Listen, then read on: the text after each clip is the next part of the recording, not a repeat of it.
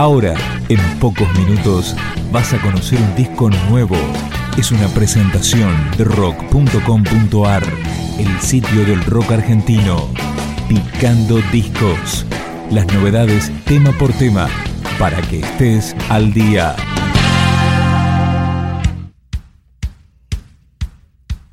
Estamos escuchando La Fuerza del Cariño, el segundo disco de larga duración de la ola que quería ser Chau.